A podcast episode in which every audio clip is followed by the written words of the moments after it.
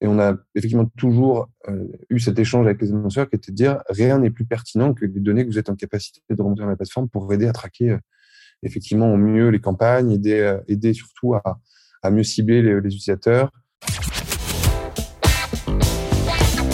The number one deal is Facebook ads. They are underpriced. Senator, we run ads.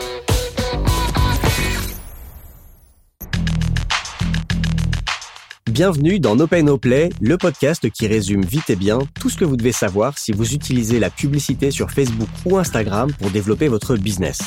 Je m'appelle Joseph Donio, je suis consultant spécialisé en Facebook Ads depuis 2016, j'ai un blog qui s'appelle Neomedia, une newsletter sur les Facebook Ads et je vous retrouve tous les 15 jours dans ce podcast pour vous aider à bien comprendre et à mieux utiliser l'outil publicitaire de Facebook et d'Instagram. Aujourd'hui, c'est un épisode un peu particulier, j'en suis assez content. Parce que, trois ans après le début de ce podcast, j'ai enfin réussi à obtenir une interview avec une personne de chez Meta.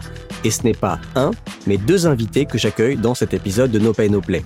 Du coup, j'ai décidé de réserver toute la place de ce podcast à cette interview, qui d'ailleurs va être en deux parties. Et donc, il n'y aura pas d'actualité des Facebook Ads, il n'y aura pas de réponse à des questions d'auditeurs. Ce sera pour un prochain épisode. Si vous venez de découvrir No Pay No Play, pensez à vous abonner sur votre appli de podcast préféré pour ne pas manquer les prochains épisodes, surtout le prochain épisode où il y aura la suite de cette interview. Allez, c'est parti.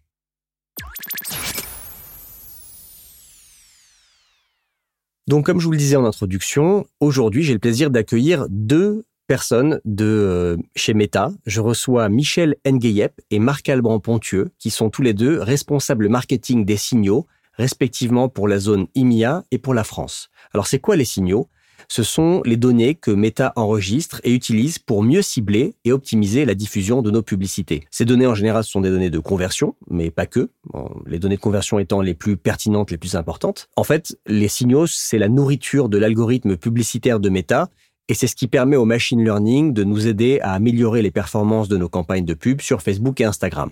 On a abordé plein de sujets pendant cette discussion qui a duré plus d'une heure, donc j'ai décidé de la diviser en deux parties. Dans la première partie que vous allez entendre euh, dans cet épisode, on a parlé des signaux, du pixel méta, de l'API conversion et du futur sans cookies. Dans la deuxième partie, que vous écouterez dans le prochain épisode de No Pay No Play, on fera un point très détaillé sur la publicité Facebook et Instagram post-iOS 14. Et je leur ai posé toutes les questions sur les points où il y avait encore des zones d'ombre dans ma tête. Donc aujourd'hui, dans cette première partie, voilà dans le détail les sujets qu'on a abordés. Pourquoi les signaux sont considérés comme un produit chez Meta? Comment Meta envisage de devenir moins dépendant des données de tierces parties. On a parlé des trois technologies qui vont permettre de continuer à diffuser de la publicité ciblée tout en protégeant la confidentialité des utilisateurs, ce qui est le grand sujet depuis euh, la mise en place d'iOS 14. Je leur ai demandé si le pixel Meta sera toujours utile et pertinent dans les années à venir. On a discuté de comment fonctionne le consentement et le tracking avec l'API conversion. On a parlé de l'API Gateway, la mise en place simplifiée de l'API conversion parler aussi de l'importance de nourrir l'algorithme publicitaire avec les bons signaux, les signaux les plus pertinents, et de notre travail de marketeur Facebook, marketeur Instagram, de savoir identifier ces signaux. Et enfin, je leur ai demandé si on allait vers un monde où la publicité serait 100% automatisée. Voilà, ça fait beaucoup de choses. J'espère que ça va vous plaire. En tout cas, moi, j'ai trouvé la discussion très intéressante. Je vous laisse avec mon interview de Michel et Marc Alban de chez Meta. Aujourd'hui, je reçois donc dans No Pay No Play Marc Alban Pontieux et Michel Ngueyep. Bonjour Marc Alban, bonjour Michel. Bonjour. Merci d'avoir accepté mon invitation. Je suis ravi. C'est la première fois que j'ai des personnes de chez euh, Meta, de chez Facebook, qui sont dans le podcast. Ça fait trois ans que je fais ce podcast et j'avoue que je j'attendais un petit peu ce moment. Donc merci de me donner de me donner un petit peu de votre temps. Est-ce que vous pouvez commencer par euh, vous présenter chacun et dire ce que vous faites aujourd'hui chez Meta? Alors, je suis euh, donc Michel Nguet et euh, je suis responsable des produits, euh, enfin signaux pour la région Europe, Moyen-Orient, Afrique. Et je suis basée à Paris. Et je suis, je suis donc moi, Marc Alban Pontieux, en charge de la France sur le même scope que, que Michel, et avec d'autres attributions supplémentaires, notamment sur tout ce qui va être privacy, régulation, mais également des sujets un peu plus divertissants comme le business messaging. Ok. Et alors, c'est quoi exactement le marketing des signaux? Vous pouvez m'expliquer? Alors, c'est vrai que c'est assez intéressant qu'on considère euh, bah, les signaux comme un, comme un produit, entre guillemets, mais c'est euh, ça va surtout tourner autour de mieux éduquer nos utilisateurs euh, business sur comment fonctionnent nos, on va dire notamment les solutions telles que le machine learning pour pouvoir optimiser leur campagne et à la clé avoir de meilleures performances. Donc c'est cet ensemble de leviers qui contribuent à la bonne performance des, des campagnes, des campagnes, je dirais surtout à caractère performance entre guillemets ou direct response comme comme on les appelle communément. Oui, le campagne de marketing direct, conversion, vente. Exactement, précisément. Donc, euh, je te laisse rajouter, euh, Marc Alban, si, euh, si tu as une autre perspective sur ce que c'est que le marketing des signaux. Non, tu, tu, tu, réponds parfaitement bien, je pense. Ok, bah c'est assez clair. Alors, bah, commençons concrètement à parler de ça, puisque donc vous êtes tous les deux spécialisés là-dedans dans les dans les signaux. Meta a perdu beaucoup de données depuis un an avec la mise en place d'iOS 14, avec l'évolution un petit peu anti-cookie du marché, le, euh, les bannières de consentement aux cookies que, que, tous les sites doivent présenter. Et puis à Google qui veut aussi limiter le partage des données euh, de ses utilisateurs Android d'ici deux ans. Donc comment est-ce que Meta gère ça aujourd'hui? Euh, Alors il y a un an c'était un peu c'était un peu l'apocalypse j'ai l'impression quand quand iOS a été déployé. Enfin surtout du côté des annonceurs. Comment est-ce que ça s'est passé depuis un an et, surtout comment est-ce que Meta peut devenir moins dépendante de ces données tierces à l'avenir? C'est une, une très bonne question parce qu'en fait, c'est je dirais que c'est pas vraiment une question méta, donc euh, c'est un shift euh, que traverse euh, enfin, toute l'industrie web. On voit effectivement qu'au-delà des changements qu'on fait qu'a fait Apple, il y a des régulations, des réglementations autour de la vie privée des utilisateurs telles que la RGPD ou CCP en Californie, pour n'en citer que quelques-unes, et le changement Google que tu viens de mentionner.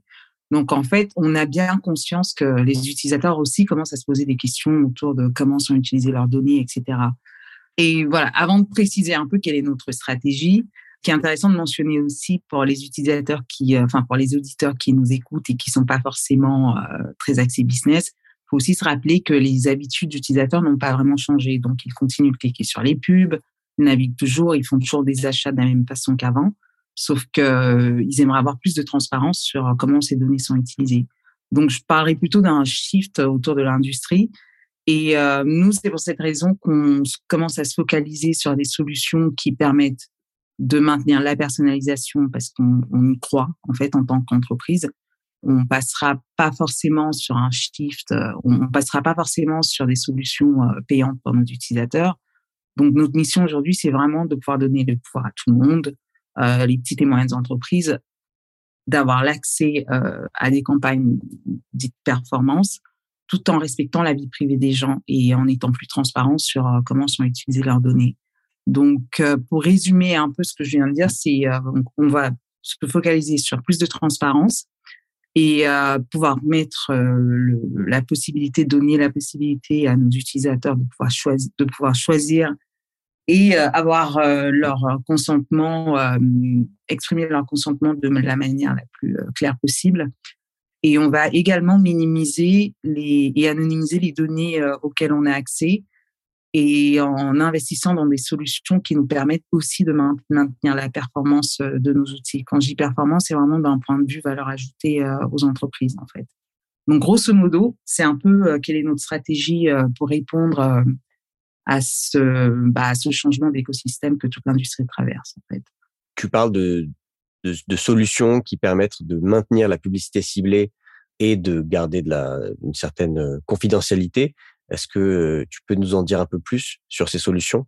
Moi, j'avais, je, l'été dernier, je crois, j'avais lu un, un billet de sur le blog Metaphor Business de Graham Mudd qui parlait de trois technologies euh, auxquelles je ne comprends absolument rien. Secure Multiparty Computation, le calcul multipartie de sécuritaire, je crois en français. Privacy, Differential Privacy et On-Device Learning. Est-ce que euh, tu peux nous parler de ces trois technologies?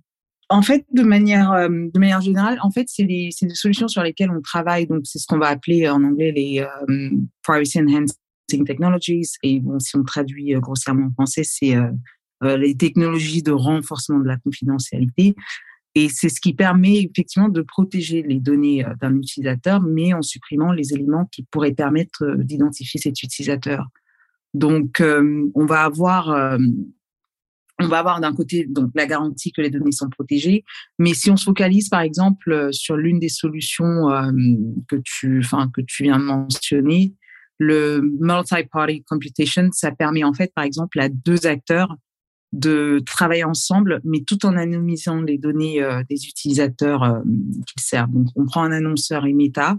Donc, cette solution va nous permettre euh, donc de, de donner l'accès à des solutions qui, qui maintiennent la performance, mais on a la garantie que ces données sont anonymisées aussi. Enfin, les données de nos utilisateurs communs. Quand je parle de nos utilisateurs, c'est nos utilisateurs finaux entre guillemets entre entre l'annonceur et une plateforme comme Meta et on-device learning. Donc ça, c'était vraiment pour la partie, euh, on va dire, euh, encryption euh, de partie tiers. Et je veux aussi préciser que ces solutions existent depuis très longtemps. Donc c'est pas des solutions que Meta crée, mais on va davantage développer des solutions qui vont dans ce sens-là.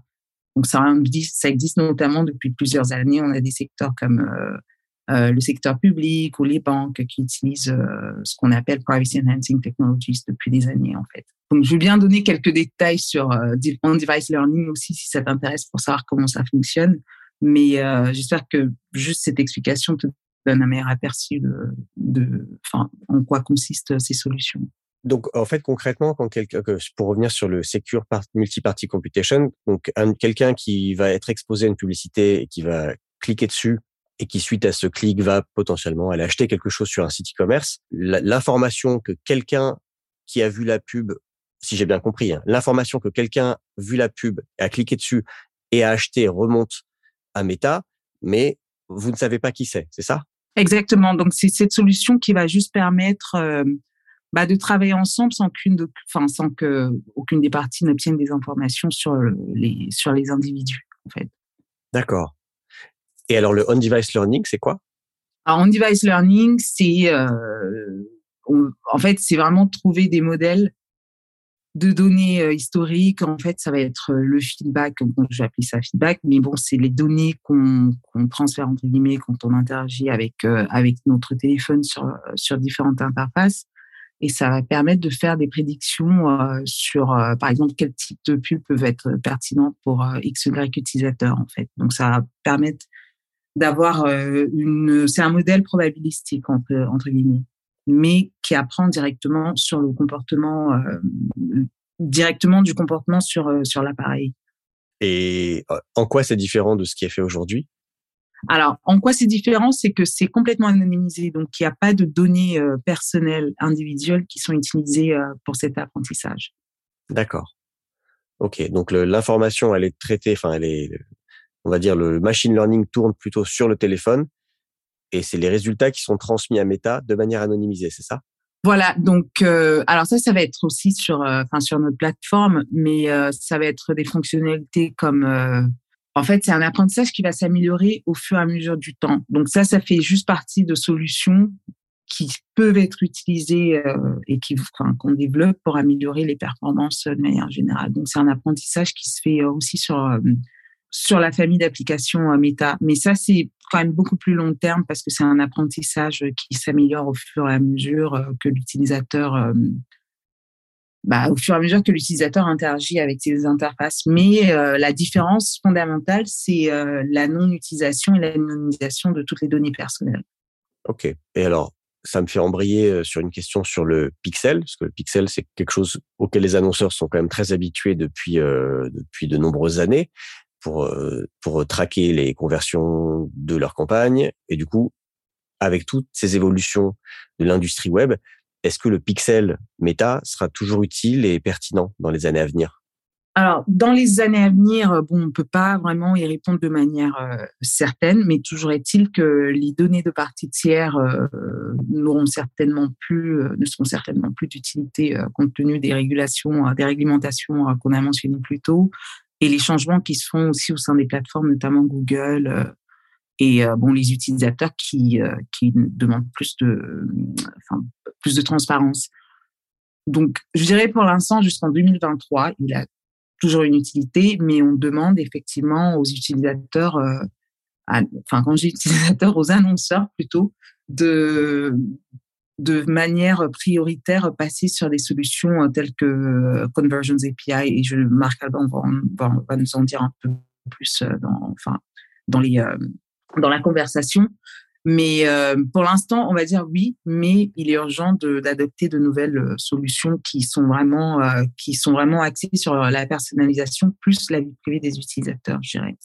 Je sais que ça répond pas exactement à la question, mais c'est ça donne une idée plus ou moins d'où va l'industrie et, et Meta aussi. Bah, du coup, Marc Alban, je me tourne vers toi. Alors, pour, pour, compléter ce que dit Michel, est-ce que ça veut dire que la, le Conversions API, donc en français l'API de conversion, est-ce que ça va devenir le mode de tracking par défaut euh, et ça va complètement remplacer le pixel? Aujourd'hui, les deux coexistent encore. Il y a un moment où le pixel ne servira plus à rien et ce sera, il faudra absolument passer par l'API de conversion. Je, je, dis ça, je dirais, moi, je dirais pas par défaut, mais en fait, c'est qu'à terme, effectivement, ça risque de devenir finalement le seul moyen disponible pour les utilisateurs pour tout ce qui va concerner la mesure, l'optimisation et le suivi de, leur conversion. Donc, il y a une forme effectivement, effectivement euh, d'urgence. C'est d'ailleurs assez souvent ce qu'on essaie d'expliquer euh, euh, aux annonceurs, c'est euh, n'attendez pas. L'enforcement de Google, effectivement, tu le disais, tu le disais, Michel arrive mi 2023 sur sur Chrome. N'attendez pas, euh, je sais pas moi, mars ou avril 2023 pour faire ce type ce type d'intégration et de vous retrouver donc là où certains de vos petits camarades à côté auront peut-être déjà fait le travail depuis un an et auront éprouvé la solution, bien compris son usage, bien compris aussi également tout type d'informations qu'on va, va pouvoir euh, remonter, effectivement, de, de, de, le faire vraiment bien avant. C'est extrêmement important, je pense. Ok, je pense que ce qui, freine, ce qui freine beaucoup d'annonceurs, c'est que la, mise en place de l'API de conversion est beaucoup plus complexe que la mise en place d'un pixel. Euh, je sais que vous avez lancé l'API Gateway il n'y a pas très longtemps, il y a quelques mois. En français, je crois que ça s'appelle le portail de l'API conversion. Mais même ça, ça reste euh, pas hyper simple, je trouve. Est-ce que vous prévoyez une, une, mise en place soit manuel un peu plus simple, soit quelque chose d'un peu automatisé, comme c'est presque le cas avec le Pixel aujourd'hui?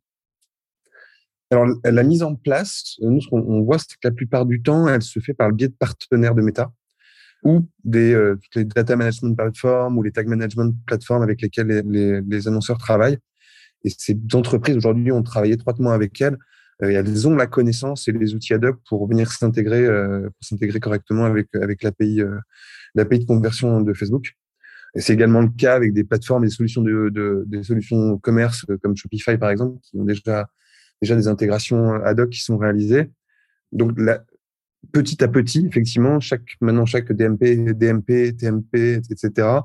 a pris la mesure de, de, cette intégration et, est en capacité de le faire beaucoup plus rapidement pour les pour les annonceurs. Donc on on espère effectivement que ça, ça paraît plus simple aujourd'hui pour, pour un annonceur par le biais de ses partenaires de pouvoir le faire. Et effectivement, sur les intégrations directes, on commence euh, effectivement à avoir de plus en plus euh, de d'entreprises qui se tournent vers, euh, comme tu le dis en, français, le terme est assez étrange, le portail de conversion, ouais. qui, qui, qui est aussi une solution. Et pour l'avoir vu et revu plusieurs fois en, par, nos équipes ici d'ingénierie en, en, démonstration, c'est effectivement des choses qui se font de manière assez rapide, assez facile pour l'avoir vu, alors je sais pas si euh, tes auditeurs sont très techniques, en tout cas sur, sur, sur ces sujets, mais euh, je crois que la, la, plus grosse difficulté, moi, m'y connaissant un tout petit peu en technique, la, la, la plus grosse difficulté, c'est d'aller renseigner dans les, dans les DNS de ton nom de domaine euh, euh, des lignes, une ligne d'information. Et après, effectivement, tout le reste se fait de manière, on va dire, un peu plus simple. Mmh. Et c'est vraiment du 15-20 minutes de, de, de, temps de, de temps d'intégration. Il y a, il y a une, une amélioration là-dessus. D'accord. Je vais juste rajouter quelque chose aussi par rapport à ça, euh, à ce que tu viens de, de dire, Marc Alban. C'est que on est aussi, euh, on fait aussi des efforts considérables pour vraiment simplifier l'adoption dans le sens où euh, on voit par exemple que les petites et moyennes entreprises ont tendance à être sur des plateformes comme euh, Shopify ou et là voilà ça se fait en un clic. il y en a une qui sont déjà préintégrées avec l'API de conversion mais sur les années à venir, on aura euh, bah, de nouveaux partenaires et même euh, la manière d'adopter cette euh, solution sur notre enfin sur notre interface va être de plus en plus simple, mais c'est l'objectif à terme. On peut dire entre guillemets que c'est une solution qui est encore quasi naissante, et je pense que Facebook est quasiment, bon si je dis pas de bêtises, est quasiment l'une des premières voilà, l'une des premières plateformes à vraiment avoir lancé euh, cette solution euh, de manière, euh, de manière relativement. Je pense qu'on est déjà à un stade relativement avancé sur cette solution, mais on verra de plus en plus de, de, de possibilités d'adopter ce produit. Euh, on va dire de possibilités qui simplifient l'adoption du, du, produit en quelques en, quelques mots. Oui, comme ça a été le cas avec le Pixel, euh, parce que je me rappelle quand j'ai commencé moi les Facebook Ads en 2014, quand euh, on allait dans les intégrations partenaires du Pixel, il y en avait, euh, il y en avait pas autant que aujourd'hui. Aujourd'hui, la liste est assez longue de tous les partenaires et CMS et, sites de billetterie euh, dans lesquels s'intégrer. Donc, j'imagine que l'API de conversion va peut-être suivre un petit peu le même, la même trajectoire. Voilà, exactement. Donc, euh, je pense que dans quelques années, ce sera, euh, enfin, beaucoup plus simple, même dans moins que, enfin, quelques années. Je pense que c'est du moyen, c'est du moyen long terme. Ok. Et alors, comment ça fonctionne le concept, le consentement avec l'API de conversion? Parce que avec le pixel, c'est assez simple, j'imagine. À partir du moment où le pixel se déclenche, l'activité d'un utilisateur sur un site remonte à Meta. Mais avec l'API de conversion, est-ce qu'il y a un moment, un consentement qui est demandé aux utilisateurs? Alors là-dessus, on utilise en fait les mêmes critères de consentement pour le pixel, pour résumer assez simplement la, la réponse. Et tout ça, euh, n'ayant pas de notion euh, légale, je vous invite à, à, aller voir dans les, business, les Facebook Business Terms, dans lequel on va retrouver tous ces éléments bien précis, vous indiquant à quel moment euh, Facebook ou l'annonceur sont data processeurs, ou, ou, voilà tous les autres modes de mode de, de, data controller pardon data controller ou data processeur on précis pour être pour être bien en, en voilà en regard de la loi en tout cas les, les plus les plus respectueux, des, pas les plus respectueux, mais en total compliance avec euh, la RGPD. D'accord. Et, et c'est une question qu'on m'a souvent posée. Est-ce que le fait d'installer l'API de conversion peut permettre un peu de, de court-circuiter euh, le fait qu'un utilisateur aurait dit qu'il ne veut pas être euh, traqué sur iOS alors, je peux peut-être euh, apporter une réponse. J'aurais même une recommandation sur cette question il vaut mieux aussi, bon, je pense que tout de suite, enfin, tout, tout annonceur aujourd'hui ou même toute plateforme web devrait avoir ce qu'on appelle un consent management platform. et je pense que c'est souvent disponible aussi, même en, plugin ou en intégration, même parce que bon, là, j'essaie vraiment de répondre en prenant aussi en compte les petites et moyennes entreprises qui n'ont pas forcément les mêmes ressources que les gros annonceurs mais euh, il vaut mieux utiliser euh, un, une plateforme de gestion de consentement, enfin si, on fait une réduction, et euh, utiliser les mêmes mécanismes sur pour l'API de conversion en fait. Donc parce que cette plateforme va vraiment permettre de gérer toute forme de consentement, que ce soit sur le site internet, pour le mailing, etc. Mais il vaut mieux utiliser ça et passer la donnée et la mettre à jour euh, à travers ce genre de plateforme. Et au moins comme ça, il y aura pas de doute sur euh, est-ce que quelqu'un a donné son consentement et après avoir donné son consentement, le retirer et comment euh, mettre à jour cette, ce consentement de manière dynamique. Je pense que c'est vachement important aujourd'hui d'utiliser ce type de plateforme. Et comme tu le dis, en plus, Michel, ce qui est intéressant, c'est que on le voit notamment sur quelques quelques sites que j'utilise, euh, les, les, plateformes comme, par exemple des, des, plateformes comme WordPress qui sont assez des CMS qui sont assez, assez répandues sur le marché. Mm. Aujourd'hui, ils ont carrément intégré des, des, des, entreprises ont bien développé des plugins euh, qui permettent vraiment sur la notion de consentement d'être les plus euh, voilà en total compliance en tout cas avec les avec les lois aujourd'hui parce qu'on sait que ça peut être ça peut coûter très cher effectivement de pas être respectueux de de tous ces de tout ça de toutes ces lois. Ok. Exactement. Alors, ça, c'était un petit peu pour la partie euh, API de conversion et, euh, on va dire, euh, l'aspect un peu légal des choses. Maintenant, sur l'aspect un peu plus, euh, je sais pas comment dire, stratégique ou technique, je voudrais qu'on parle justement de l'intérêt des, de bien comprendre et de bien transmettre les bons signaux à la machine méta dans le but d'avoir la meilleure performance possible pour des campagnes. Et moi, je me rappelle d'un événement que j'avais fait en 2020 euh, qui avait été organisé par Facebook. J'avais vu cette phrase sur une slide qui m'avait un peu marqué. Je vais la dire en anglais, après je vais essayer de la traduire. En anglais, c'était The new path to success is to leverage as much conversion data as possible, not as much targeting as possible. Donc, euh, en gros, le, la, la, la meilleure façon de la, comment dire, la meilleure façon de, de, de, réussir ces campagnes de publicité, c'est pas de s'appuyer sur le plus de ciblage possible, c'est plutôt de s'appuyer sur le plus de signaux de conversion possible. Est-ce que vous pouvez expliquer ce que ça veut dire concrètement? Bien sûr. Après, c'est quelque chose hein, que, que, que, tu as donc entendu euh, pré-Covid, ce temps euh, passé.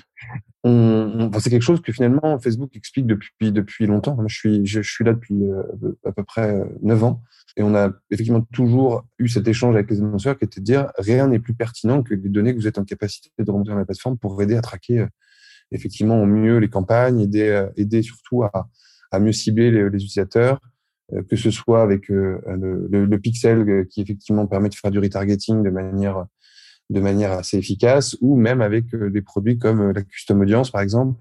donc je peux pour peut-être rappeler aux auditeurs ce que c'est, ce qu'est la custom audience, c'est la, la, capacité de venir mettre en, en face à face les données les données de Facebook et les données et les données et les données de, de l'annonceur tout ça de manière hachée, sécurisée, bien entendu, pour permettre effectivement un matching et voir effectivement quels sont les individus que j'arrive à retrouver, à retrouver sur Facebook.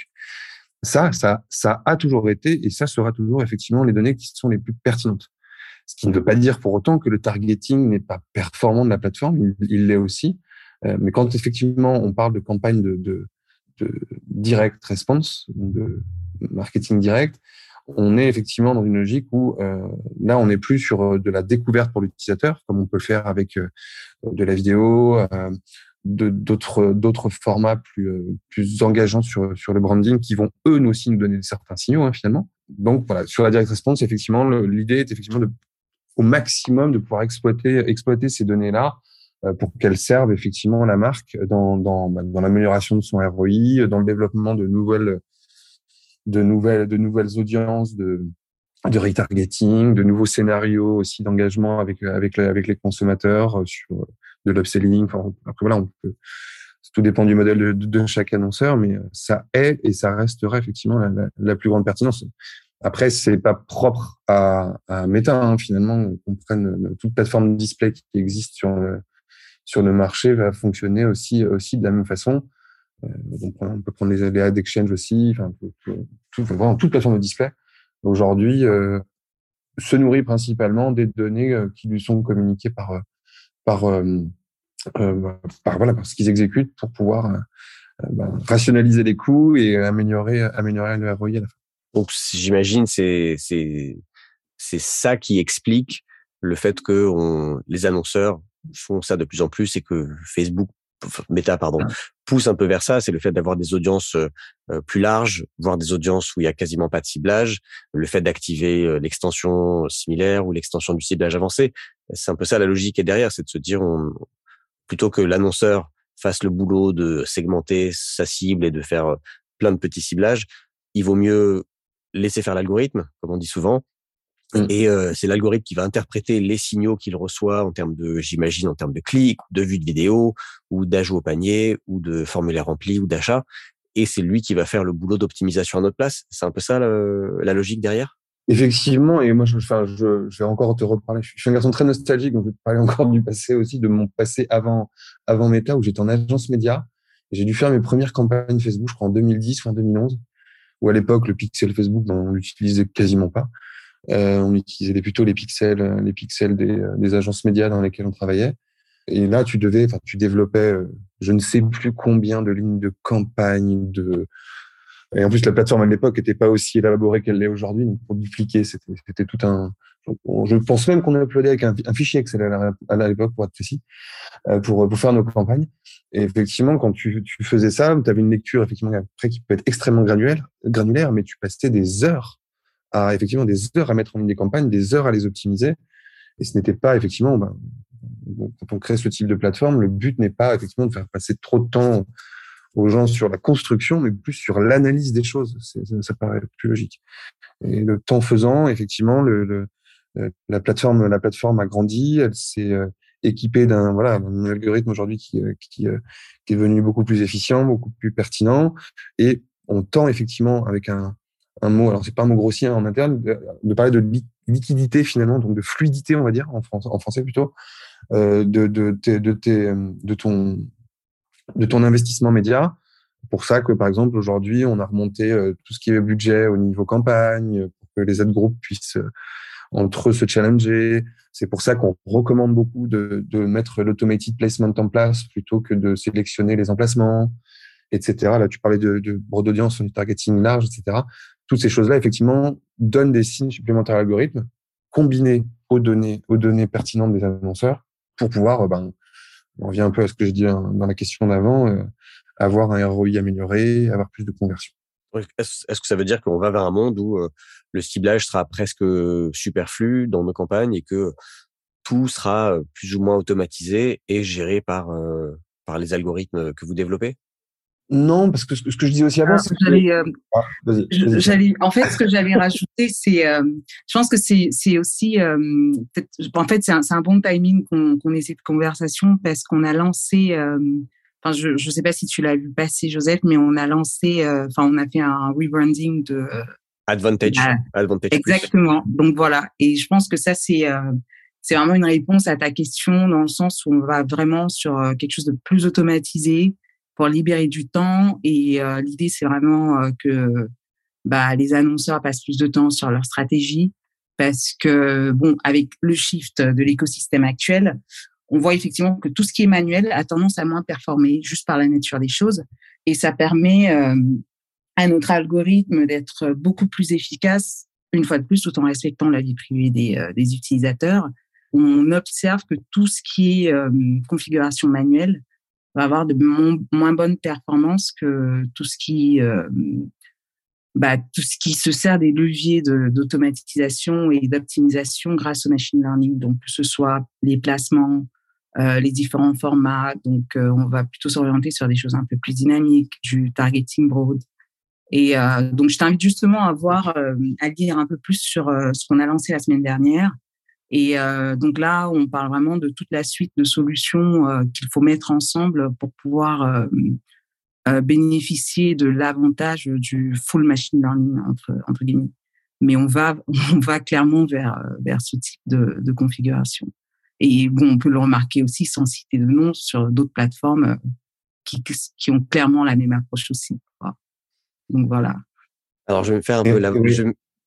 Pardon, vas-y, Marc non, et je voulais, je voulais juste dire sur le targeting, parce que je vais quand même répondre à ta question sur le targeting, où pour moi, il reste quand même euh, pertinent.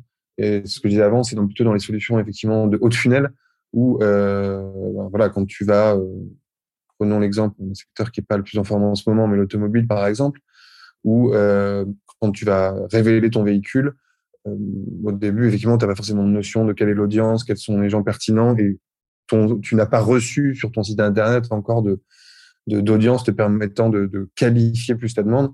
Euh, effectivement, d'avoir un contenu vidéo euh, en Reels ou autre, tout autre format vidéo, euh, de permettre de savoir que tous les, quelle, est la typologie de personnes qui ont engagé sur ce contenu à, 100%. Ben, là, le targeting va redevenir va être quelque chose de nécessaire. Tu vas pouvoir resegmenter tes audiences en fonction de tranches d'âge, en fonction de critères sociodémographiques. Donc, ça continue et ça continuera à avoir une utilité plutôt effectivement sur les phases de découverte de, de, de nouveaux produits. Mais en fait, je voulais aussi rajouter le fait que euh, le targeting, enfin, il, il fonctionne pas tout seul parce qu'il y a la partie intention qui, euh, qui arrive aussi avec la combinaison euh, de, enfin, entre guillemets, d'intent et le machine learning. Donc, euh, je veux juste vraiment préciser l'importance de cette combinaison et mixer les différentes, bah, les différentes solutions automatisées. C'est ce qui fait vraiment le, entre guillemets, c'est un peu la secret sauce de la raison pour laquelle ça fonctionne. Donc, euh, le fait que l'algorithme fasse ce travail ne veut pas dire qu'il n'y a pas de segmentation euh, derrière. En fait, c'est vrai que c'est important d'être précis parce que quand on dit qu'il n'y a pas de targeting, ça ne veut pas dire qu'il n'y en a pas euh, en, en back-end. En fait. Alors, euh, ça me rassure un peu parce que j'allais me faire l'avocat du diable et un peu le, le, vieil homme anti-technologie et j'allais vous dire est-ce que vous vous rendez compte de tous les gens que vous allez mettre au chômage, messieurs, dames? Qu'est-ce qu'elles vont devenir, toutes les agences euh, et tous les petits consultants Facebook Ads comme moi? Qu'est-ce qu'on va faire? Mais non, c'est ce qui est intéressant, c'est justement l'aspect euh, stratégique euh, et notamment peut-être penser à une stratégie d'optimisation d'expérience utilisateur post-clic. Parce que on va aussi vers un monde où bah, il y aura simplement moins de données. Quand je dis qu'il y aura moins de données, c'est surtout il y aura moins de données comparé à comment ces données étaient utilisées avant. Et ça permet vraiment de se focaliser sur de nouvelles technologies qui permettent euh, d'avoir de la valeur ajoutée d'un point de vue business, mais aussi remettre l'utilisateur au cœur euh, de, de son propre parcours euh, sur, sur les différentes interfaces. Donc, enfin, c'est sûr que si tout est automatisé, même nous, on n'aurait plus, euh, on aurait bientôt plus de jobs dans Facebook. Mais je pense que ça crée de nouvelles opportunités d'innovation pour chacun des acteurs. Ok, bon, alors je, suis, je suis rassuré, merci. Avant de vous poser des questions un peu plus spécifiques sur iOS 14, je voulais vous poser une dernière question par rapport un peu au domaine des données un peu général. J'imagine que l'intérêt pour euh, Meta, c'est de, de, de passer d'un modèle où les données venaient un peu de sources tierces, comme euh, l'activité dans des applis ou euh, l'activité sur des sites web, à des données plus first party, notamment les, les, les, shops par exemple que vous développez sur Facebook ou sur Instagram. Donc justement, je voulais vous demander quel est le, où est-ce que ça en est un petit peu ce développement du commerce au sein même des applications de l'écosystème Meta, que ce soit les shops Facebook, Instagram, peut-être WhatsApp pour communiquer entre les entreprises et leurs clients, et et je sais que j'ai beaucoup de questions en une, euh, l'avènement peut-être de l'achat directement du checkout. Je sais que c'est, je crois que c'est en bêta ou c'est déployé aux États-Unis, mais quand est-ce que ce sera disponible partout dans le monde? Alors, je vais répondre à la première partie de la question en termes de notre vision et stratégie sur euh, euh, les données partie tiers et euh, les données first party entre guillemets. Et Marc Allemand, je te laisserai répondre sur la disponibilité de toutes ces solutions en France. Mmh Mais euh, alors, nous, on veut vraiment se focaliser une fois de plus sur le parcours euh, de l'utilisateur. Donc, on fera. L'idée, c'est pas de faire euh, l'un sans l'autre, en fait. Donc, c'est vraiment avoir cette expérience fluide pour l'utilisateur, que ce soit sur notre plateforme d'un point de vue shopping ou même sur le, le site de l'annonceur. Parce qu'à terme, ça voudrait peut-être dire que le, un site internet n'existera plus. Mais c'est pas du tout l'idée. Donc, l'idée, c'est de créer un, un parcours complètement euh, fluidifié sans friction, que ce soit sur Instagram ou euh, sur le site de l'annonceur qui a un, un, un shop, une, enfin on va dire un magasin ou un shop sur sur Instagram. Enfin voilà, donc ça c'est un peu la vision euh, holistique. Donc sur les données de partie tiers, donc on va prioriser euh, l'anonymisation des données et quand même l'efficacité des campagnes tout en permettant aussi à ces utilisateurs de pouvoir euh, faire les mêmes achats euh, au sein de notre plateforme. Mais l'idée, c'est vraiment qu'il n'y ait pas de friction entre ces différents euh, touchpoints. OK. Donc, je te, je te passe la parole, Marc Alban. Oui, oui, oui. Sur, effectivement, et sur les, sur les disponibilités, il va falloir être patient. Rome ne s'est pas fait en un jour. Donc, on, on, on, réfléchit encore à beaucoup de choses, la manière dont on va approcher les choses sur, sur différents sujets. Checkout, tu as raison, est effectivement pour l'instant disponible uniquement en bêta aux États-Unis. Ça fonctionne, ça fonctionne là-bas très bien. Euh, on, l'attend nous avec avec avec impatience et plaisir. On a des entreprises avec lesquelles aujourd'hui on travaille sur le marché français, des partenaires aussi qui euh, qui eux réfléchissent à des manières un petit peu euh, dire, indirectes de pouvoir aider aider sur cette brique de cette brique de paiement. Voilà, donc là-dessus il y a pas mal de, billets qui sont disponibles sur sur sur sur des blogs pour, en parler. Euh, voilà, mais c'est des choses sur lesquelles on continue à travailler. Le commerce est une des priorités de l'entreprise et, on en parle grandement depuis, depuis maintenant euh, quasiment, quasiment deux ans, un an et demi même. Mais voilà, ça arrive petit à petit. Le déploiement des shops aujourd'hui est encore limité à certaines, certaines catégories d'entreprises, de, disponibles dans les services. On, on apprend, on itère beaucoup de choses pour être sûr effectivement de déployer le bon produit euh, pour l'intégralité des utilisateurs, parce qu'après on a toujours aussi cette problématique euh, c'est quand on lance quelque chose chez nous, euh, qu'on lance mondialement, euh, au-delà de la partie utilisateur, on a des centaines de milliers d'entreprises derrière qui, qui vont ensuite utiliser ce produit. Donc, il faut qu'on puisse faire un produit qui corresponde en tout cas à la, à la plus grande majorité de, des individus. Donc, je ne te donnerai malheureusement pas de date fixe, donc ça reste un wait, un wait and see. euh, mais, mais ça arrive. Ok, eh bien on va prendre notre mal en patience. Voilà pour cette première partie de ma discussion avec Marc Alban-Pontieux et Michel Ngueyep de Meta. Dans le prochain épisode, vous aurez la deuxième partie de cette interview où on fera un point très complet, très exhaustif sur la situation post-iOS 14.5 dans le domaine de la publicité Meta. Si cet épisode vous a plu et si vous découvrez No Pay No Play et que vous n'avez pas fait jusqu'à maintenant, n'hésitez pas à aller mettre des étoiles et un avis sympa sur Apple Podcast ou sur Spotify. Vous pouvez aussi vous abonner à ma newsletter neomedia.io slash newsletter. Comme ça, vous serez informé quand la deuxième partie de l'interview sortira et vous recevrez des actualités sur la publicité Facebook, des webinaires que j'anime parfois, des offres spéciales sur des formations ou du coaching. Voilà, je vous laisse et je vous dis à dans 15 jours dans No Pay No Play. Merci de votre attention. The number one deal is Facebook ads. They are underpriced. Senator, we run ads.